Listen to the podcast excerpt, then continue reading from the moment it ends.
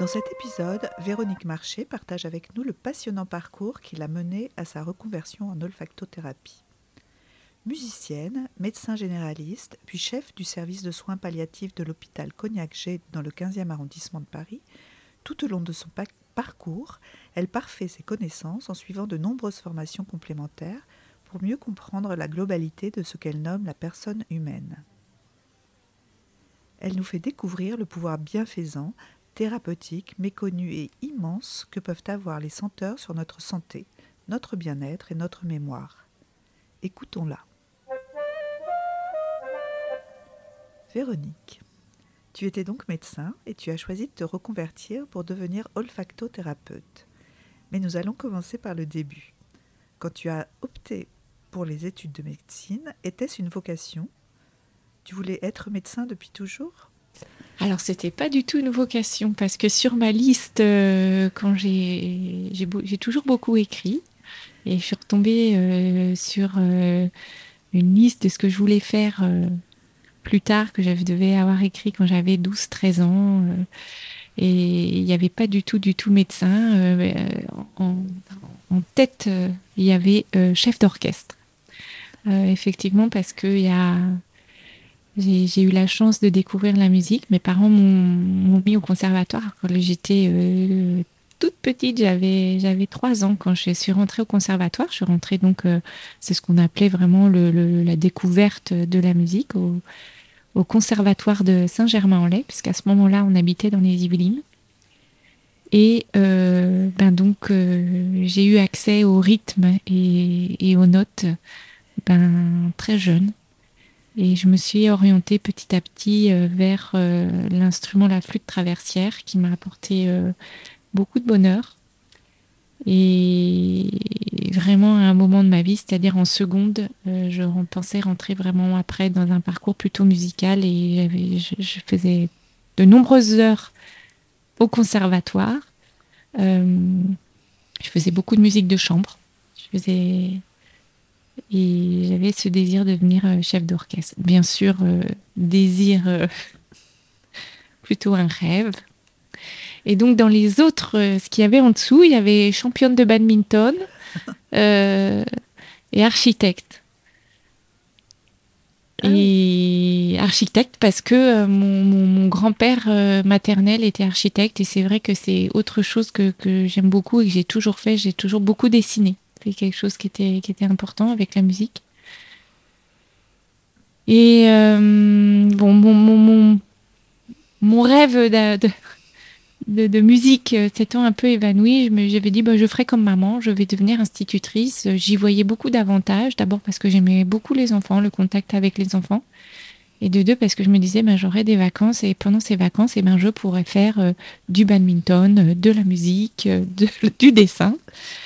Et maman a très mal réagi et m'a dit euh, non, non, tu es capable de mieux. Et ça m'a, ça m'a beaucoup dérangé, interrogé.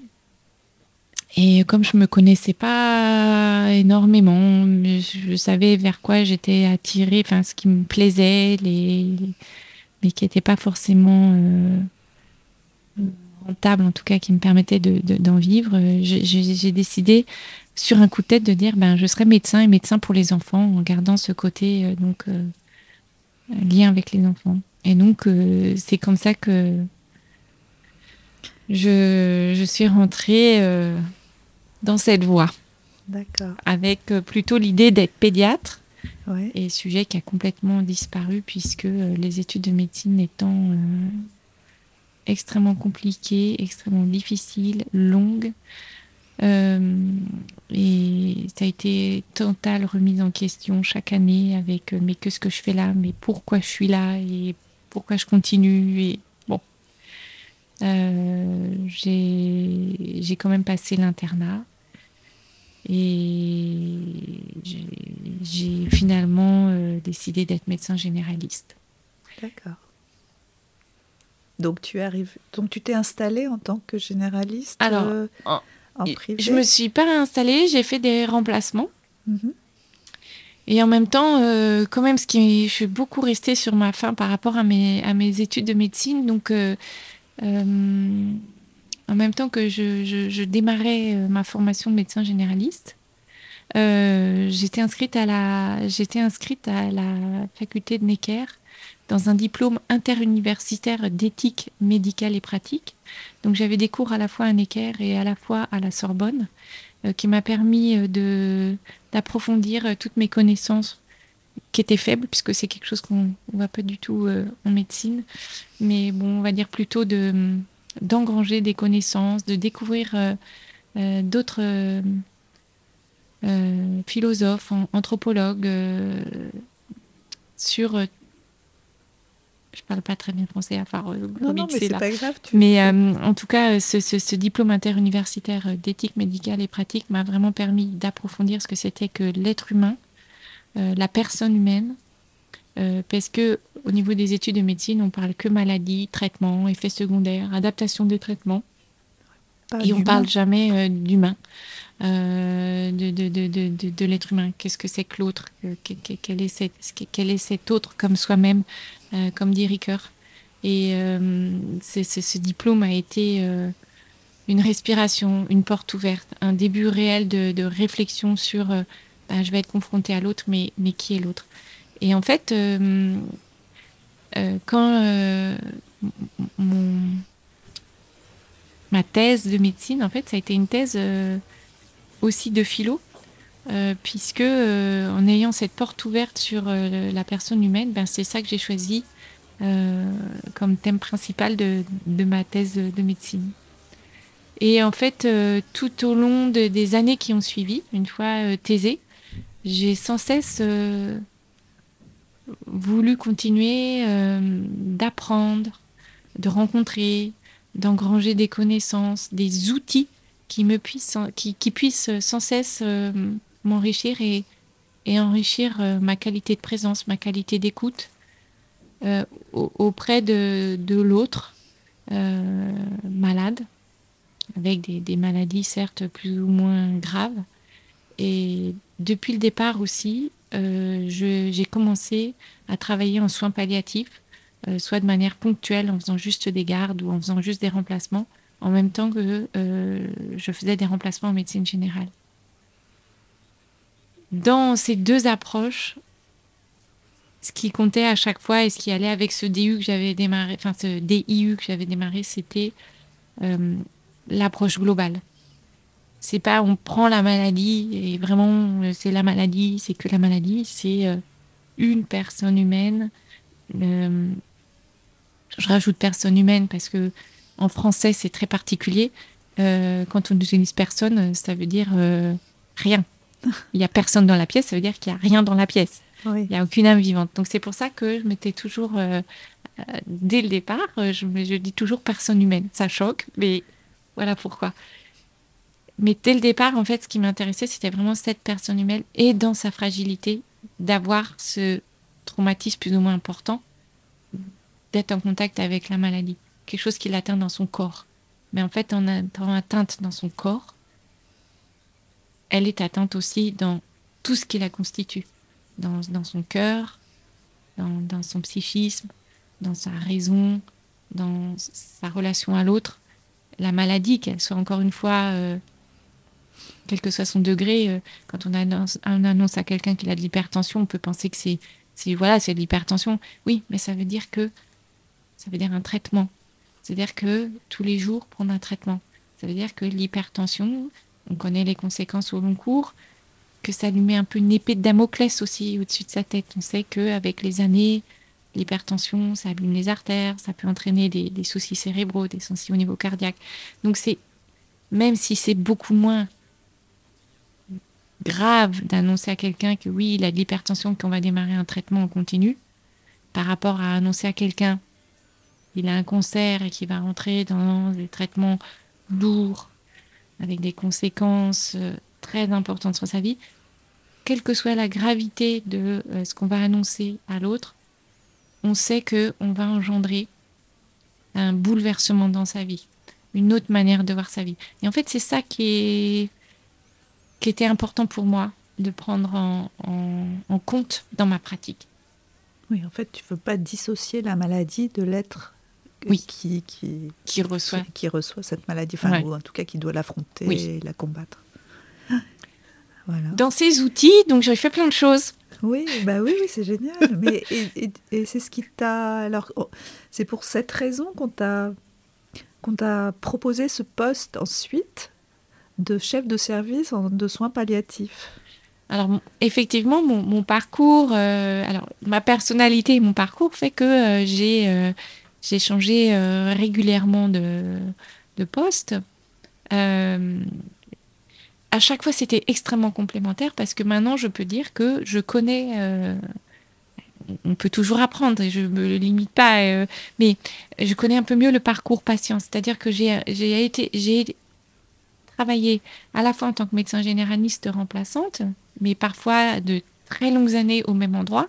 Donc j'ai pu comprendre ce qui se passait dans l'accompagnement au long cours euh, en tant que médecin généraliste, mais j'ai travaillé dans des réseaux de soins palliatifs, j'ai travaillé en hospitalisation à domicile, euh, donc euh, sur Paris, j'ai travaillé en équipe mobile, douleur, soins de support, en faisant des consultations douleur, des hôpitaux de jour. Donc j'ai eu une, une très grande expérience variée sur le parcours patient, euh, essentiellement en cancérologie et en soins palliatifs. Et effectivement, c'est dans ce cadre-là qu'on est venu me chercher pour être chef de service. Et je peux dire où? Oui, bien Oui, oui. sûr, tu peux dire où, bien sûr. Donc, euh, on est venu me chercher pour être chef de service de l'unité de soins palliatifs à l'hôpital Cognac-Jet dans le 15e. Euh, hôpital euh, qui était au départ une maison de naissance. Maison de naissance qui avait été créée par euh, le couple euh, Ernest Cognac et Marie-Louise Jay, euh, qui était le couple qui a créé la Samaritaine. Et donc, ce couple n'a jamais eu d'enfant, mais s'est toujours préoccupé de la qualité de vie de ses employés. Et c'est dans ce cadre-là qu'ils avaient créé cette maison de naissance. C'est pour que les employés de la Samaritaine puissent accoucher dans de bonnes conditions. Et euh, bien sûr, cette maison de naissance n'était pas simplement dédiée aux salariés, mais a, pu apporter euh, un, soutien et un réconfort à, à, ben, toutes les femmes du quartier qui souhaitaient euh, euh, accoucher euh, dans, un milieu euh, sécurisé.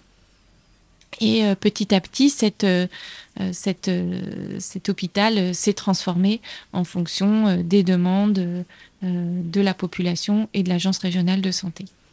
Ce qui est amusant, c'est qu'au départ, tu voulais être pédiatre. Donc, en fait, c'était les enfants. Et puis, tu, tu es arrivé en, quelque part au bout de, de- de ce chemin pour te retrouver en soins palliatifs. Et que ça- ce qui est extraordinaire, c'est que ça se retrouve dans, dans cet hôpital qui, au départ, était une maison de naissance et qui est arrivé à être une unité de soins palliatifs. C'est quand même, euh, la vie est quand même hallucinante. Oui, il y a des... Il y a quand même des. C'est génial. Mm. Et donc, donc, tu as fait ça pendant combien de temps? Bah, le dernier poste, j'ai été six ans euh, chef de service. Oui. Euh, euh, donc, Et alors, comment tu es arrivé ensuite à, à, ce dont, enfin, à ce que tu fais aujourd'hui, qui est l'olfactothérapie? Alors, je sais que tu m'as dit que tu avais fait aussi beaucoup l'hypnose, des, des formations Ouais. en hypnose, en, en thérapie euh, brève, thérapie, ouais. etc. Voilà, donc effectivement, j'ai alimenté mon parcours euh, de, de, de, de, diplômes et aussi de formation, euh, on va dire un peu moins reconnue par des diplômes, mais pour alimenter, euh, pour alimenter mes, mes, mes, mes, mes ressources et, et ma caisse à outils de Mary Poppins, parce que parfois euh, certains patients m'appelaient le, le, le médecin Mary Poppins, euh, qui sortait un outil de, de, de sa, de sa mallette. Mhm. Euh, effectivement, j'ai passé différents diplômes. Un des diplômes que je considère fondamentaux, comme le, diplôme de prise en charge de la douleur que, que, que j'ai suivi à Saint-Antoine avec des professionnels remarquables. Bien sûr, un diplôme, un diplôme de, soins palliatifs que j'ai passé à l'Institut catholique de Lille. Euh, j'ai passé aussi un diplôme d'addictologie euh, et en particulier euh, de tabacologie donc là, j'étais inscrite sur la fac de Toulouse, mais les cours avaient lieu aussi à Bordeaux et à Montpellier. Enfin, voilà, j'ai passé différents diplômes. Je me suis formée en hypnose et thérapie brève, mais par exemple, avant d'arriver en hypnose et en thérapie brève, ben, je suis passée aussi par une étape où j'ai appris avec Sandra Meunier le clown d'accompagnement. Ça m'a permis de. Euh, le, clown de, Sandra est, un clown qui est dans la joie et qui est venu vraiment percuter le fait que ben, quand on est médecin, on est tout le temps dans l'annonce de mauvaises nouvelles. Euh, et on sait qu'on accompagne un bout du chemin et on accompagne euh, vers, euh, vers la finitude, vers la mort. Et donc, on, perd ce lien avec la joie. Et donc, reprendre ce, lien avec la joie, eh ben ça, ça, a vraiment généré aussi des, mouvements et l'utilisation d'outils qui n'étaient pas forcément. qui venaient pas forcément tout de suite à, à l'esprit du médecin que j'étais et du médecin que je voulais être. Donc c'était tous ces diplômes et toutes ces expériences euh, qui m'ont aussi ouvert en disant mais en fait on peut être euh, le médecin qu'on veut être et euh, il n'y a pas de règles. D'ailleurs c'est ce que disait et c'est comme ça qu'a vécu Milton Erickson, c'est que il ouvrait toutes les portes. À partir du moment où on était connecté à l'autre, on n'était pas dans la dans cette position haute de soumettre l'autre à ses volontés, mais d'être connecté à l'autre. Euh, Milton Erickson, il, ouvrait toutes les portes du possible, toutes les portes du possible.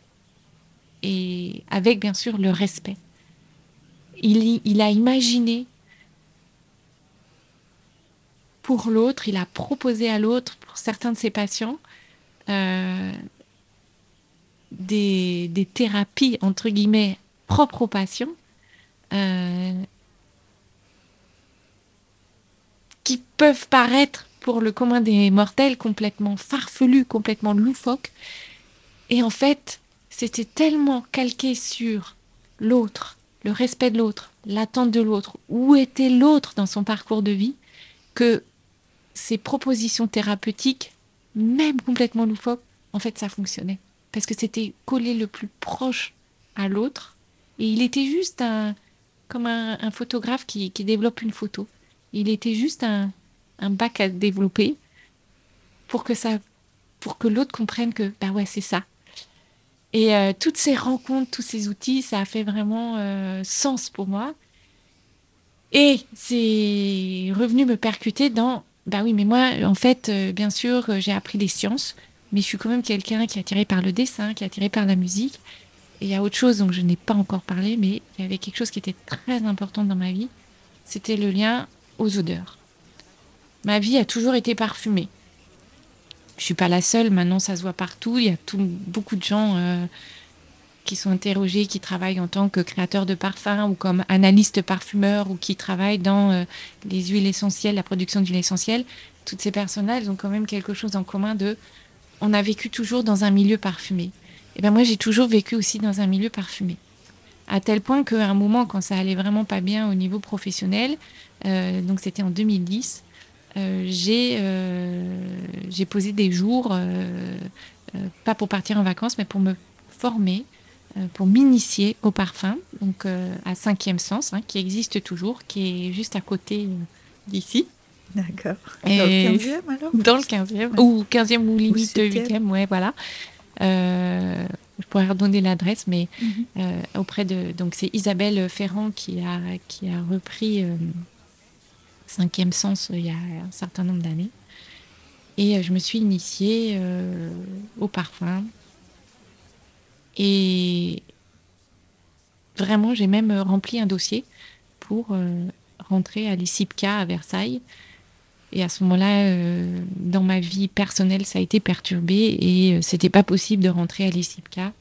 Euh, je pouvais pas financer cette école et faire ce, changement professionnel.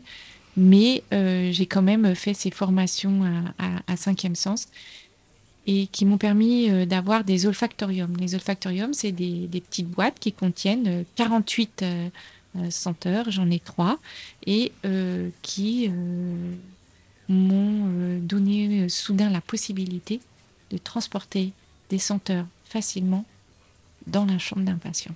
Donc, tu as trois boîtes de 48 senteurs différentes. Alors, c'est ce que j'avais ah oui, voilà, jusqu'à maintenant, au départ. Et j'ai navigué avec ces trois boîtes. D'accord. Et euh, au départ, j'avais pas fait ma formation encore de, d'hypnose et thérapie brève. Donc, euh, je, me disais, ah, mais on pourrait faire quelque chose avec les patients. D'autant plus que j'avais euh, lu que euh, Patty Kanak faisait ça à Garches auprès des, patients traumatisés au niveau cérébral, soit suite à des AVC, soit suite à des accidents de la route, soit à des accidents domestiques. Et que Patty Kanak faisait ça et que ça fonctionnait bien. Et moi, je me disais, bah ouais, je le ferais bien dans mon domaine, mais j'osais pas trop. Et j'ai commencé à oser, à faire rentrer les odeurs euh, à l'hôpital et dans euh, ce que j'étais comme médecin, euh, comme médecin Marie Poppins. donc, quand j'ai commencé à travailler en cancérologie à René Guenin, ça devait être dans les années 2000, 2014 ou 2015. Et j'ai eu des expériences vraiment extraordinaires auprès des patients avec ces petits olfactoriums déjà que j'apportais dans les chambres des patients ou en hôpital de jour. Et euh, en posant euh, l'olfactorium euh, sur, sur la table de chevet, déjà il y avait des pépites ou des petites lumières qui, qui apparaissaient dans les yeux des patients en disant mais qu'est-ce que c'est que ce médecin, qu'est-ce qu'elle m'amène? Et j'ouvrais puis je montrais tous ces petits flacons. Et ah, il y avait la surprise, l'envie de savoir ce qui se passait. Et bien sûr que parfois, euh, les patients en cours de chimiothérapie, en cours de radiothérapie, où ils n'avaient pas du tout envie de sentir, ils n'avaient pas envie d'aller plus loin, mais il y avait une petite graine qui était semée. Et quelque chose qui s'éveillait de l'ordre de la vie, de la vie de l'extérieur, de quelque chose qui ne se passait pas euh, au sein de l'hôpital, mais quelque chose qui les ramenait aussi dans leur vie, dans leur être, dans leur personne humaine. Et euh, c'est devenu quelque chose qui, faisait partie de, de ma pratique d'avoir euh, ce petit olfactorium dans mon bureau pour pouvoir l'utiliser au cas échéant auprès d'un patient, auprès d'une famille. Donc ça, c'était déjà alors que tu étais toujours... Euh, médecin. Oui, médecin en soins palliatifs. Alors en cancérologie, oui, puis après en soins palliatifs. Et l'expérience de chef de service a été euh, très enrichissante, très difficile, très épuisante j'ai vécu, euh, j'ai pas trop envie de m'étendre dans les détails, mais j'ai vécu vraiment des, des moments pas très marrants. Mhm. Euh, et le Covid passant par là, euh, ayant entraîné des bouleversements aussi dans, dans l'organisation du service, au moment où il a fallu accueillir des, des patients dans le service, et puis ayant des retours on est venu me critiquer sur le taux d'occupation des lits, alors que la moitié de mes lits étaient occupés par des patients atteints de Covid. Euh, mais on ne tenait pas compte de ce taux d'occupation des lits en fonction des lits que j'avais euh, gracieusement mis à disposition pour, accompagner euh, des gens atteints de Covid. Plein de, choses comme ça qui avaient qui étaient blessantes, humiliantes, totalement déracinées du réel et du quotidien de ce qu'on vivait. Euh, euh, j'ai vraiment décidé de, prendre un tournant et, euh, de, partir vers cette olfactothérapie en, en, faisant deux choses.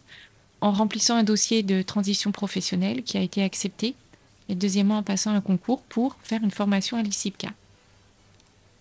Les choses ne se sont pas tout à fait passées comme ça, mais c'est peut-être pas aussi l'objet du podcast, mais voilà. Oui, mais toujours est-il que tu es vraiment devenue olfactothérapeute. Je suis devenue euh, olfactothérapeute euh, grâce à une formation qui a eu lieu, donc euh, pas à l'ICIPCA, mais à l'École supérieure du parfum à Paris dans le 15e.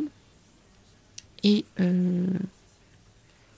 cette formation avait une partie théorique et une partie pratique, et je devais commencer à pratiquer auprès de patients et pour valider 90 heures de pratique. Et j'ai donc euh, commencé à, à, pratiquer auprès de personnes euh, tout venant. D'accord. Non, mais dans. Oui. Alors, en EHPAD. Oui.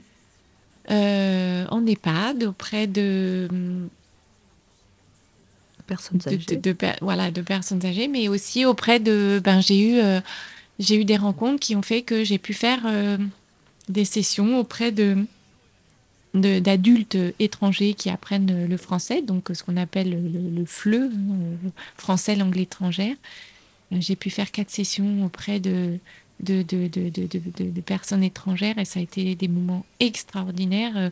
J'ai eu 25 euh, nationalités différentes et, des personnes qui euh, utilisaient les quelques mots de français pour parler des émotions et des souvenirs que procurait par exemple euh, le fait de sentir de la menthe, le fait de sentir de la rose, avec des échanges interculturels, interhumains euh, extrêmement riche,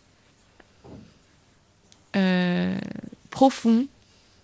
Euh, je, pense qu'il y a des liens qui se sont créés aussi entre ces personnes qui étaient là pour apprendre le français et qui étaient tous avec leur situation plus ou moins bancale, mais qu'il y a des liens très forts qui se sont créés entre ces différentes personnes parce qu'il y a eu cet atelier des odeurs. Grâce aux, grâce grâce Aux odeurs.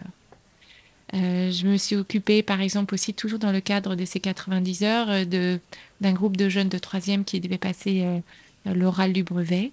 Et chaque, chaque jeune a, a, choisi sa senteur ressource, sa senteur qui lui faisait du bien, pour pouvoir retrouver du, calme et de l'apaisement en faisant un exercice de respiration apaisée en sentant cette odeur ressource. On a fait bien sûr au cours de l'atelier l'exercice du choix de la senteur qui correspondait et deuxièmement l'exercice de respiration adaptée et euh, j'ai pu voilà tester que eh ben ça a été un moment privilégié pour ces jeunes qui se sont sentis écoutés reconnus dans leur singularité j'avais cinq jeunes et ils avaient cinq odeurs différentes et ils ont expliqué pourquoi ils ont choisi leurs odeurs et ils ont participé à cette expérience de euh, je respire et je sens quelque chose qui, qui, qui, sent bon, qui me fait du bien et qui m'apaise. Qui m'apaise avant, évidemment, d'aller passer mon oral ou passer mon écrit, puisque finalement, au départ, on travaillait sur euh, l'oral, mais bien sûr, avant de passer son écrit, quand on est un peu euh, stressé, un peu stressé ça permettait de travailler un petit peu ça. Et puis, par exemple, j'étais présente euh, pour euh, la course Run Rose qui a eu lieu euh, dans, dans la ville, qui, qui, était organisée par ma, par ma ville. Donc je proposais, de, proposais aux femmes ou aux hommes qui allaient courir une senteur, soit qui les booste avant d'aller courir, soit au contraire qui, qui, qui, les apaise après la course. Et j'ai certaines personnes qui sont revenues me voir après, après cette expérience sensorielle quelques exemples parmi tant d'autres. Oui, en fait, en fait, c'est pas tellement connu le fait que l'olfactothérapie, que les odeurs peuvent, euh, bien sûr, enfin, peuvent même soigner, enfin, peuvent euh, soigner les gens. Certaines. Euh, Alors, l'olfaction est un sens. Est un sens très particulier chez l'homme. Euh, d'abord, il faut savoir que c'est le premier qui se développe euh, chez le fœtus. Euh, c'est-à-dire que, bien sûr, avant la vue qui va apparaître ben, à la naissance, mais l'ouïe, on sait que l'ouïe se développe quand même dans, dans, le ventre de la maman. On sait que le toucher se développe dans le ventre de la maman et on sait que, le, en tout cas, la gustation je referai un petit mot là-dessus plus tard, mais on sait que la gustation aussi euh, se développe euh, déjà dans le moment, mais c'est quand même l'olfaction qui apparaît en premier. L'olfaction euh, est très particulière aussi, pas que parce que c'est la première chose à apparaître, enfin, le premier sens à apparaître, c'est que dans son système d'intégration, il va passer par le système limbique, notre, cerveau archaïque, c'est-à-dire le cerveau des émotions et de la mémoire, avant d'être intégré par tout le cortex pour associer à une odeur, un lieu, à une personne, à une couleur.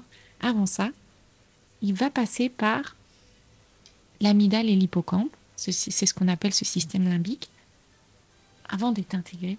Et ça va faire toute sa particularité, puisque ça va rentrer dans ce, cerveau déjà dans le ventre de la maman. Donc, l'olfaction va rester pour tout être humain qui, bien sûr, ne naît pas avec un déficit de l'olfaction, parce qu'il y en a, hein, euh, il y a des personnes qui naissent qu'on appelle anosmiques à la naissance, c'est-à-dire sans odorat à la naissance, pour toutes les autres, il va y avoir forcément, quand ils sentent quelque chose, un lien direct avec l'émotion, quelle émotion procure cette senteur et quel souvenir va pouvoir s'enregistrer.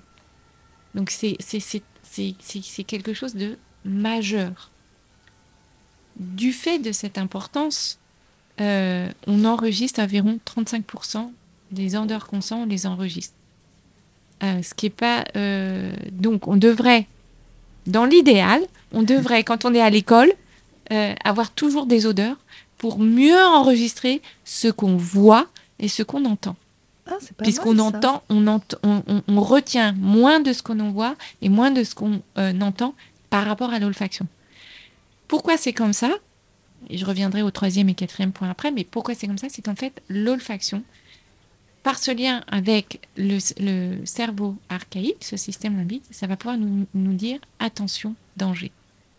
Ça vient de notre évolution, hein, les grands singes, c'est attention, danger.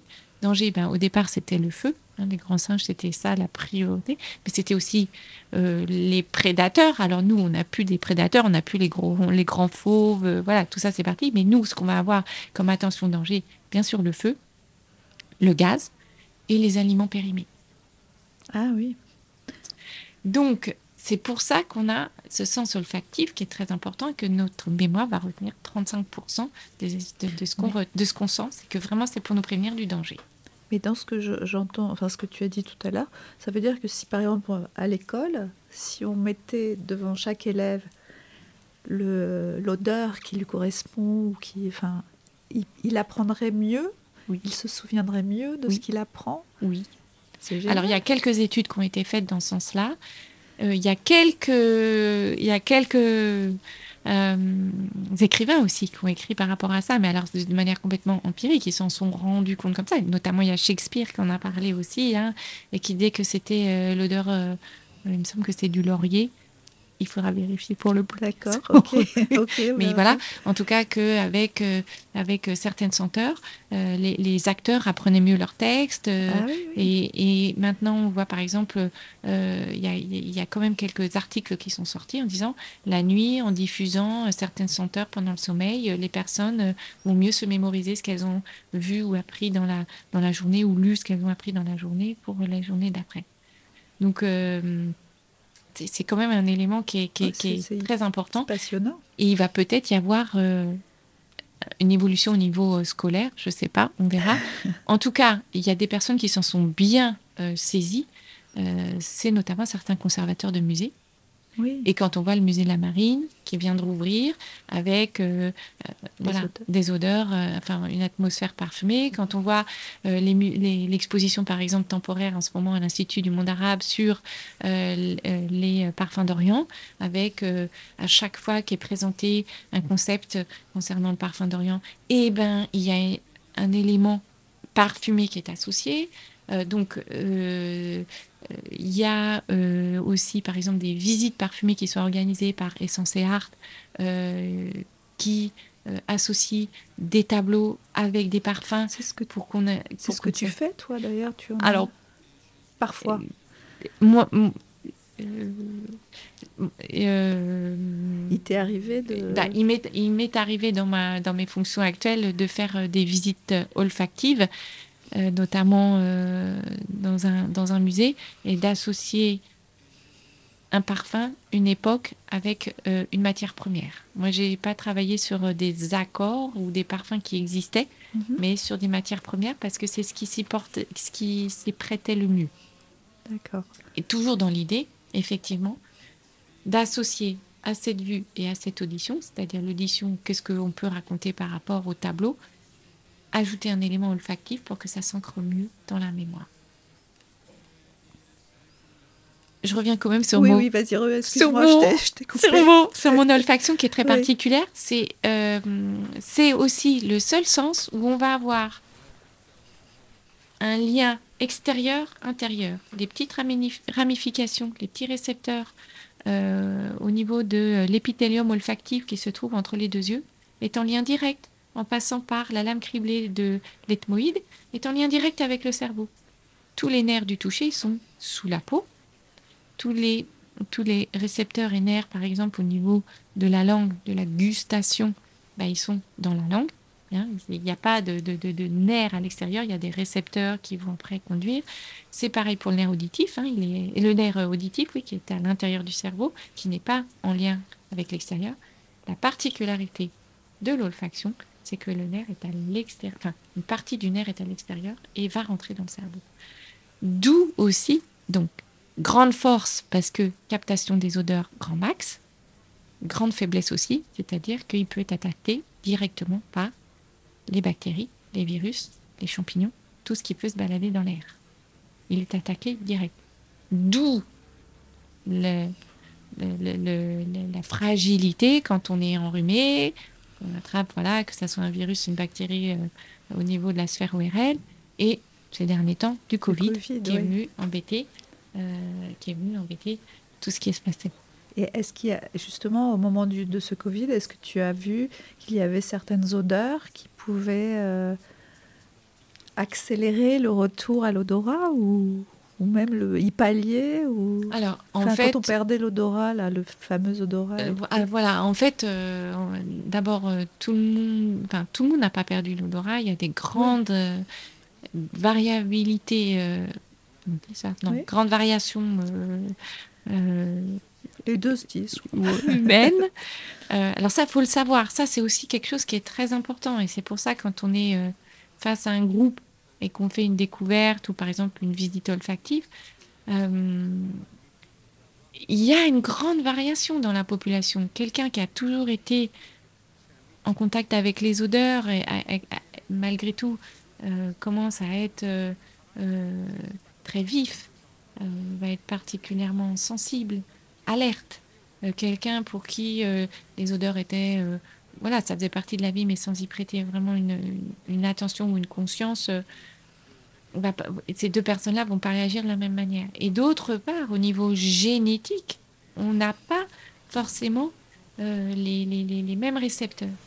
Alors, ce qui est incroyable avec l'olfaction, c'est que euh, l'autre grande particularité, c'est que une molécule odorante peut venir se mettre sur plein de récepteurs au niveau de l'épithélium olfactif, mais l'inverse est, possible aussi, c'est-à-dire que plusieurs molécules odorantes peuvent venir se mettre sur un même récepteur. Toujours dans l'idée que euh, notre odorat, ça va être attention danger. Donc il faut que, d'une manière ou d'une autre, il faut qu'on soit prévenu, que notre cerveau soit prévenu. Et donc, euh, ça va entraîner des grandes variabilités au niveau de l'être humain. Et ça, il y a aussi beaucoup de recherches qui ont été faites euh, avec certaines odeurs qui sont euh, soit pas du tout reconnues, euh, soit sentis comme euh, des odeurs de vanille, soit sentis comme euh, des odeurs de, de, pisse, en fonction des personnes. on sent pas la même chose. Et on sent pas la même chose. Il y a d'autres personnes qui vont être agressées par certaines odeurs. Hein, si je traduis, qui vont être vraiment agressées, ça sent la pisse. D'autres qui vont trouver ça extrêmement rassurant. L'odeur de la vanille, c'est une odeur qui est, qui, est, quasiment universelle et qui est reconnue un peu, qui est une odeur qu'on retrouve dans, dans, dans, dans, beaucoup de. Dans, le liquide amniotique et qui est très rassurante. Hein. C'est pour ça que c'est une odeur qui est extrêmement utilisée euh, partout, comme odeur euh, rassurante, maternante, réconfortante. Et puis il y en a d'autres qui vont rien sentir. Donc c'est pour ça que euh, il faut, on y va pas à pas. On est extrêmement attentif parce que chacun va sentir différemment. D'accord. Pour le Covid, puisque c'était ta question, il y a certaines personnes qui auront complètement tout perdu. C'est ce qu'on appelle l'anosmie. Hein. c'est qu'elles ont euh, vraiment eu pendant euh, euh, quelques jours, voire plus quelques semaines, voire quelques mois, qu'auront tout perdu la raison. Tout, tout, est bloqué au niveau de cette réception des odeurs au niveau de l'épithélium.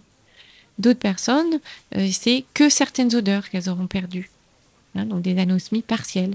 Et d'autres personnes qui, auront, qui vont garder l'odorat, mais qui vont se rendre compte par contre que euh, ben, euh, elles ont besoin d'être vraiment le nez sur euh, l'aliment ou sur la boisson parfumée pour sentir. Donc c'est ce qu'on appelle une hyposmie.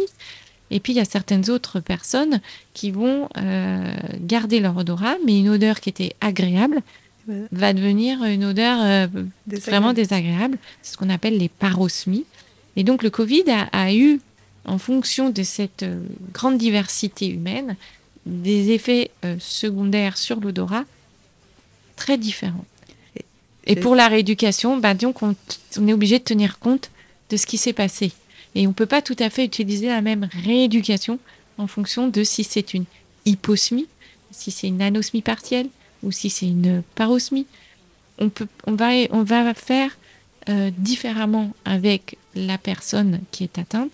Et d'autre part, toujours la même chose, la spécificité. C'est-à-dire que, euh, par exemple, je reprends une odeur qui est très franco-française, euh, qui est la lavande.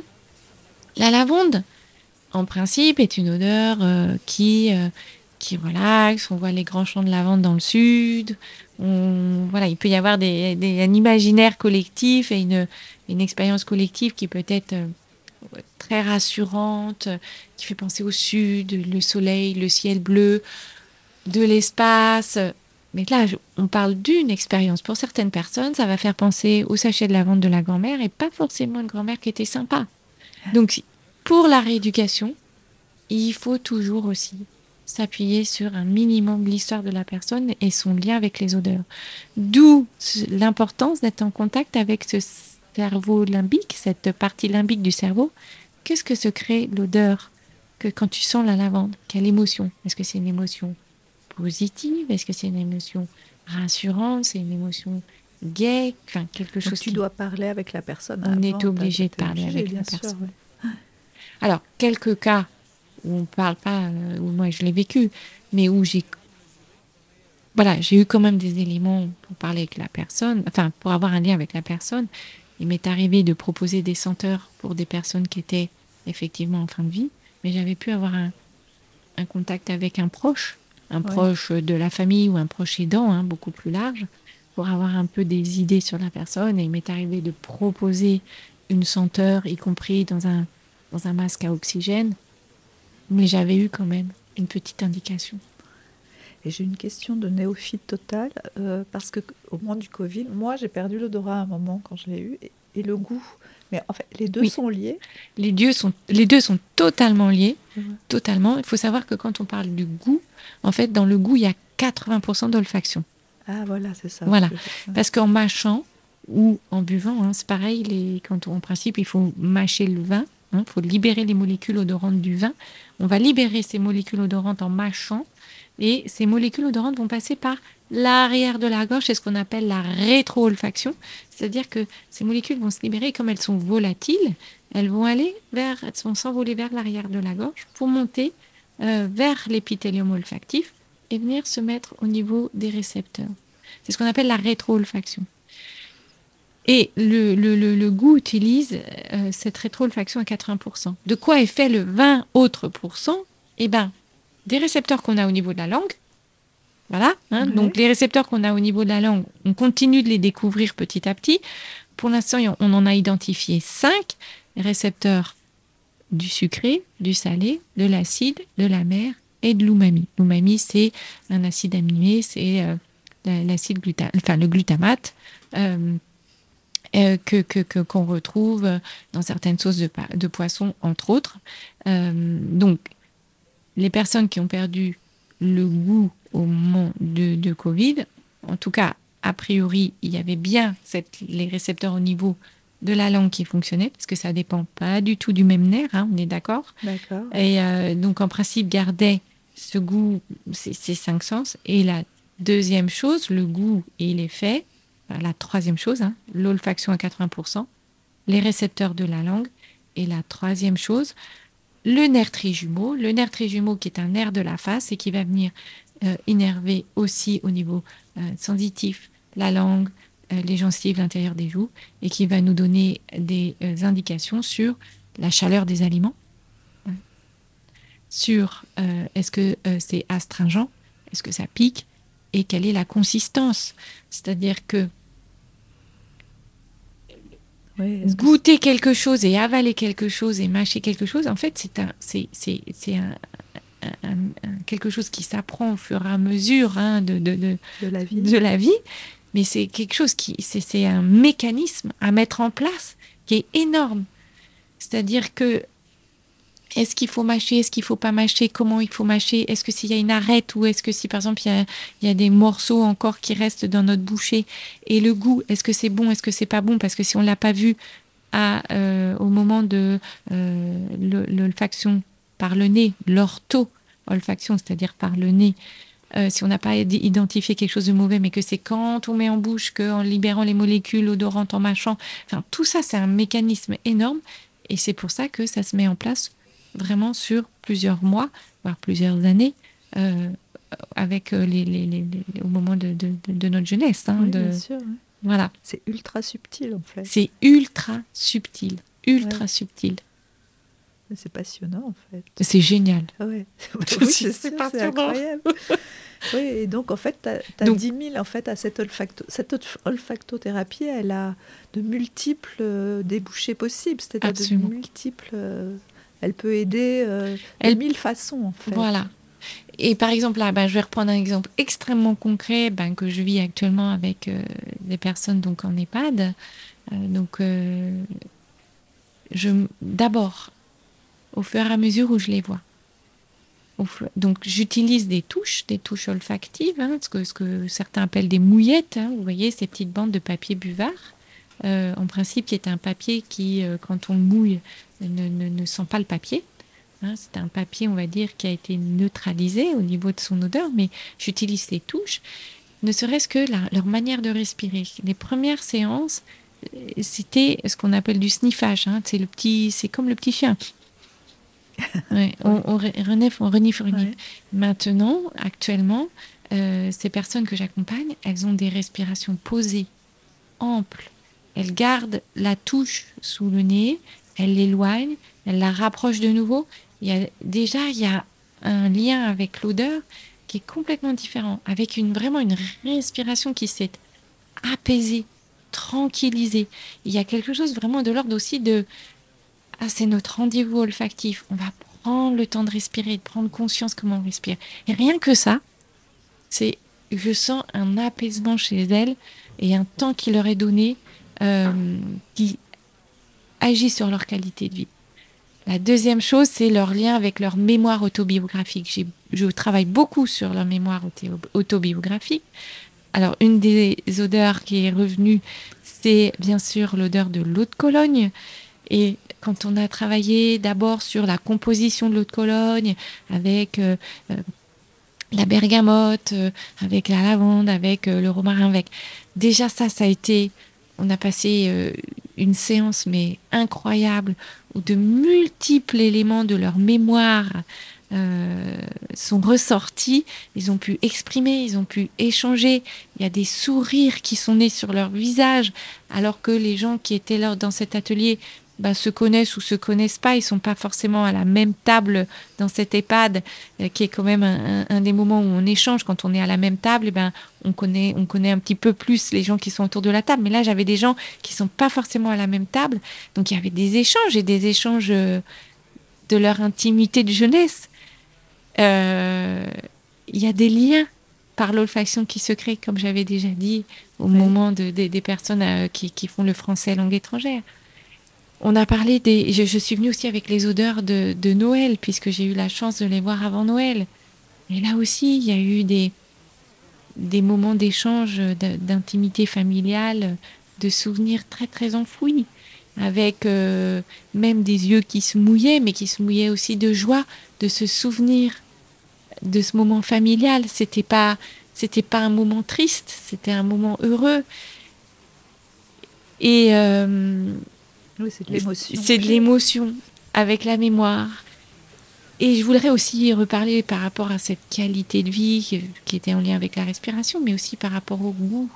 Parce qu'en fait, ça avait forcément, forcément, par exemple, au moment des odeurs de, de Noël, on a parlé du vin chaud, on a parlé de certaines pâtisseries, on a parlé de l'orange qui était pour certains un cadeau de Noël euh, qui... Alors, autour de la table, j'ai des personnes qui viennent de différentes régions de France et j'ai même des personnes qui ont vécu leur enfance à l'étranger, donc euh, et qui sont arrivées secondairement en France. Mais le, le, le, fait de ressentir, euh, par exemple, l'orange, les épices, la cannelle, le clou de girofle, ça a permis à certaines personnes de re-stimuler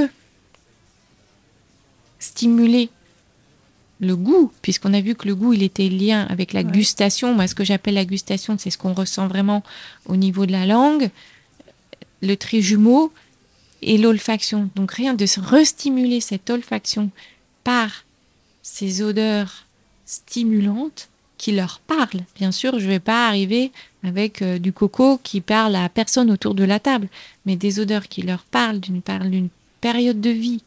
Euh, la cannelle qu'on met dans la brioche, euh, la fleur d'oranger. Ah mais oui, on fait les crêpes, on faisait les crêpes, on faisait aussi certaines brioches pour certains. le vin chaud avec la cannelle, le clou de girofle. Eh ben, revient en force ce goût. Et on sait que pour les personnes âgées, le goût, ça, ça, elles, ont, elles, elles, perdent en appétit. Elles ne voient plus aussi le, l'importance de manger. Et le fait de restimuler cette olfaction leur ramène aussi un élan de j'ai envie de goûter. Ah Donc il y a, voilà, par exemple, encore autre, un autre élément d'apporter l'olfaction, c'est euh, intervenir sur cette qualité de vie via la respiration, via la restimulation du goût. Et ça peut, est-ce que ça pourrait, ça peut aider à n'importe quel âge, par exemple, même, je sais pas, je pense à un, petit enfant, un petit à n'importe bébé, à n'importe quel âge. Ouais. À n'importe quel âge. Et on sait, donc là, il y a aussi d'autres études qui ont été faites que euh, plus l'alimentation de la maman a été variée au cours de la grossesse, plus certaines molécules odorantes sont passées dans le liquide amniotique, donc a été sentie dans le liquide amniotique parce que beaucoup de personnes disent mais non on ne sent pas dans l'eau. Bah si, si vous nagez dans l'eau de mer et si vous nagez euh, dans, la piscine, vous allez forcément sentir que vous n'êtes pas dans le même élément. Hein, les molécules qui sont dans l'eau, qui vont rentrer dans vos fosses nasales, vous allez avoir la bouche fermée, mais vous aurez les fosses nasales ouvertes hein, quand vous nagez, quand vous faites vos longueurs, euh, si vous en faites. Mais on donc, sent on sent. Et donc, le bébé va sentir les molécules odorantes qu'il y a dans le liquide amniotique. Et plus la maman aura une alimentation diversifiée, plus ça sera facile au moment de la diversification de l'enfant, parce que cet enfant mange de tout. D'accord, oui. C'est quelque chose, enfin ça, on ne s'en rend pas compte, mais en tout cas, ça a un impact très important sur aussi l'avenir de l'enfant. Ce qui me fait rajouter un autre élément important, c'est que notre capacité à sentir, eh ben finalement, ça vient de la mère. Parce que comme on va commencer à sentir et à développer au niveau de notre émotion et de nos souvenirs, on va pas pouvoir le verbaliser tout de suite, bien sûr, mais en tout cas, on va pouvoir titiller ce cerveau archaïque à partir du moment où on est dans le monde de la maman. C'est les mères qui vont transmettre les odeurs. les odeurs. En tout cas, les odeurs qui vont être des odeurs rassurantes, qui vont être en contact avec ce quand la maman marche et que euh, le bébé est bercé dans le ventre de la maman, eh ben, il va y avoir tout ça. Et ça va être donc une transmission, une partie des odeurs grâce à la maman. Donc tu peux par exemple aider un, alors j'extrapole total, mais un nouveau-né qui pleurerait, qui aurait des angoisses, tu pourrais peut-être le, le calmer en lui faisant respirer des odeurs à partir de, d'une discussion que tu aurais avec la maman, de savoir que, ce qu'elle mangeait, ce qu'elle, ce qu'elle aimait particulièrement quand elle était enceinte, etc. Absolument, absolument, tout à fait. Et fort de ça, il y a eu aussi, euh, il y a beaucoup d'expériences qui ont été faites, mais par exemple, euh, on sait que par, que, que, par exemple, si on prend les, les t-shirts portés par euh, les enfants à la fin d'une journée à l'école, qu'on met ces t-shirts dans des sacs plastiques et qu'après euh, on demande aux mères ah, de, reconnaître. de, reconnaître, eh ben il y a 90% de réussite. C'est dans les deux sens. C'est-à-dire que la mère va reconnaître l'odeur de son enfant qui sera porté sur le t-shirt. Et pareil, l'enfant va reconnaître l'odeur de sa mère.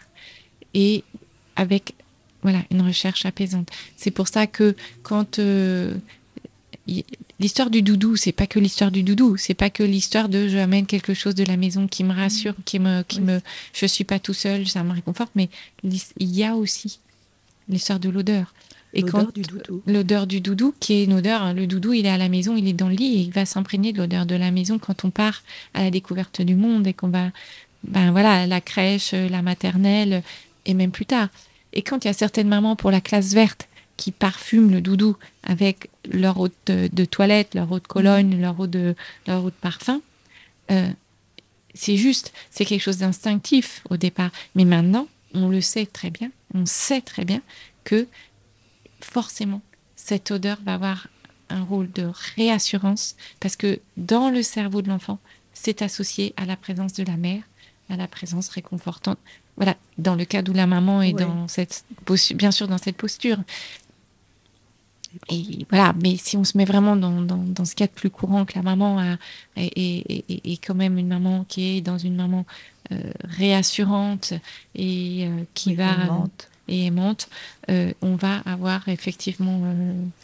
Et je pense aussi, alors là, je, autre, autre sujet, c'est aussi les odeurs, par exemple, l'odeur de son amoureux.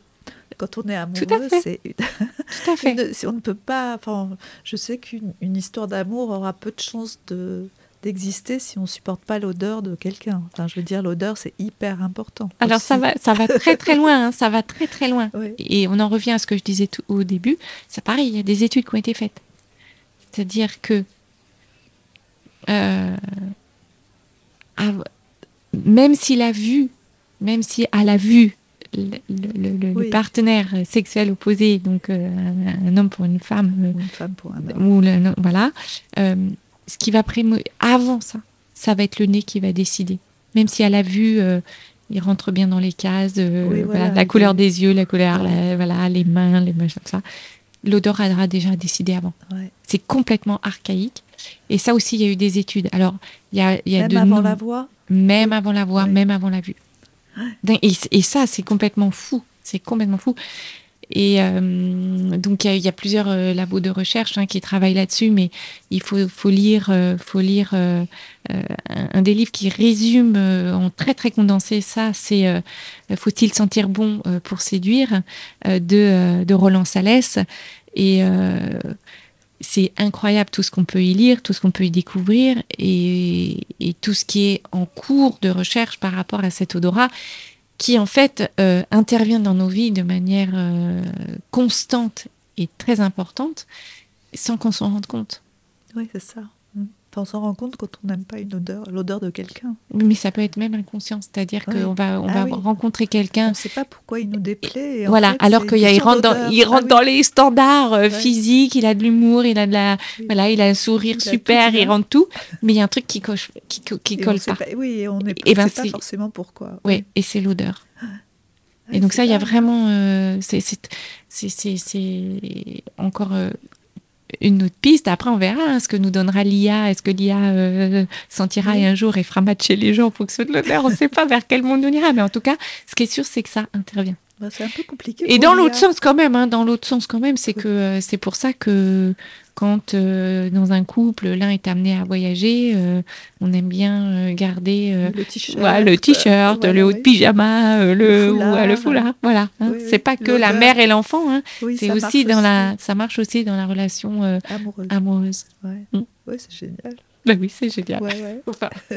ah ouais, ouais. Non, mais je comprends.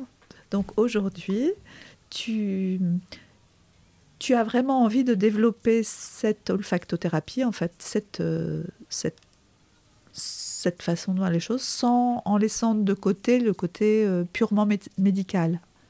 Alors, je ne peux pas dire que je vais laisser bah totalement le côté médical, parce que quand je fais mes ateliers, par exemple, avec... Euh, avec euh, voilà en EHPAD euh, avec euh, les résidents je je peux pas dire que je suis totalement exclue de mon regard de médecin et que je suis pas dans une, une, écoute attentive de, de, tout ce qu'ils peuvent dire me soumettre et, et qu'après de toute façon moi je fais toujours un compte rendu et que je suis en lien avec notamment la psychologue de, de cette EHPAD et que j'hésite pas à, à faire des transmissions euh, toujours dans l'idée euh, d'accompagner l'autre sur, euh, sur une meilleure qualité de vie dans ce qui traverse. Je, bien sûr, quand j'organise, par exemple, cette visite olfactive, je serai moins médecin et moins thérapeutique, mais quelque part quand même, je suis dans dans favoriser un temps euh, en fait, euh, favoriser un temps pour l'autre pour qu'il soit euh, tu le mieux dans sa globalité. Dans sa globalité. C'était pareil voilà. quand tu étais médecin. Absolument. Ce qui t'intéresse, c'est la globalité. C'est pas de séparer le, la maladie ou le, le, le, problème du, de, de la globalité de la personne. Et l'olfaction, c'est pareil. J'ai pas envie de le mettre à part. J'ai envie de le mettre aussi dans une globalité, que ça soit une expérience sensorielle pour mm. l'autre qui euh, lors de la dernière visite olfactive, j'ai eu, euh, eu un témoignage euh, fabuleux parce qu'il y a une personne qui m'a dit Moi, je vais jamais au musée, je sais jamais comment il faut sélectionner les choses à voir. Euh, je trouve ça compliqué de, de comprendre une œuvre, d'aller jusqu'au bout de l'œuvre, même quand je fais, même quand je fais des visites avec un, avec un audio guide ou avec un guide, je trouve ça compliqué. Il y a beaucoup de données, il y a beaucoup. Et là, le fait que cette visite olfactive, on avait choisi cette œuvre en plus il y avait ce renforcement olfactif par rapport à ce qui était présenté. Donc il y avait la conservatrice du musée qui faisait son petit mot et moi qui faisais mon petit mot et on sentait. Donc euh, et la personne en est ressortie en disant mais moi ça me donne envie d'aller au musée, ça me donne envie de me reconnecter au beau, ça me donne envie de me, me reconnecter à, l'être créateur, à la, à création.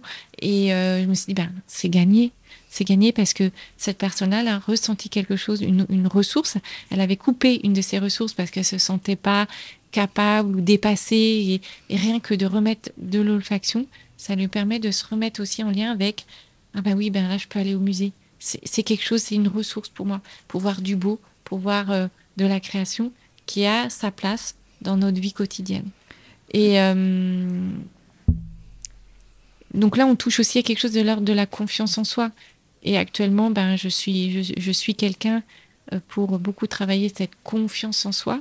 Et je peux pas, je peux pas dire une injonction aie confiance en soi, aie confiance. C'est pas une injonction, c'est euh, quelque chose qui se, qui se, qui se construit, qui appartient à l'autre.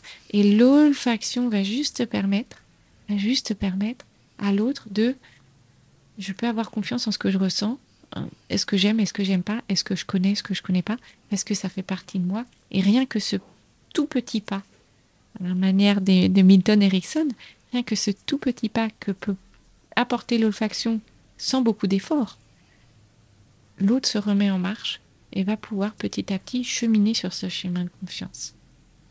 Donc euh, c'est vraiment une quelques molécules odorantes qui remettent l'autre en marche vers euh, dernier cas que je présente, enfin, cette confiance en soi, mais l'ouverture à, des ressources, euh, l'ouverture à la reprise du goût euh, pour les personnes âgées, mais voilà, plein d'autres choses qu'on peut explorer. Et en fait, il y, a une suite totalement, je veux dire, ton, tout ton parcours de vie, c'est c'est assez fabuleux parce qu'en fait, tu as jamais cessé d'apprendre. Même en étant médecin, en fait, tu t'ouvres à plein de choses. Et il y a une espèce de suite euh, euh, logique, enfin pas logique, mais qui, a, qui prend tout son sens, en fait, qui a vraiment un sens... Euh, on comprend ce qui t'anime, quoi. À chaque fois, c'est connaître un peu mieux l'autre, avoir de plus en plus de de connaissances, de, choses, simplement pour aider les autres d'une façon euh, de plus en plus personnelle d'ailleurs, mais de plus en plus euh, globale, avec de plus en plus de savoir, et tout ça mis à la disposition des autres. Bah, écoute, moi franchement, je suis ciao, je suis... Enfin, pas ciao d'ailleurs, je, suis hyper... je dis bravo plutôt, et... et hyper admirative et je suis sûre que ça va avoir, tu vas avoir un succès fou. Alors là, franchement, Vraiment, bravo Véronique. Ben, merci.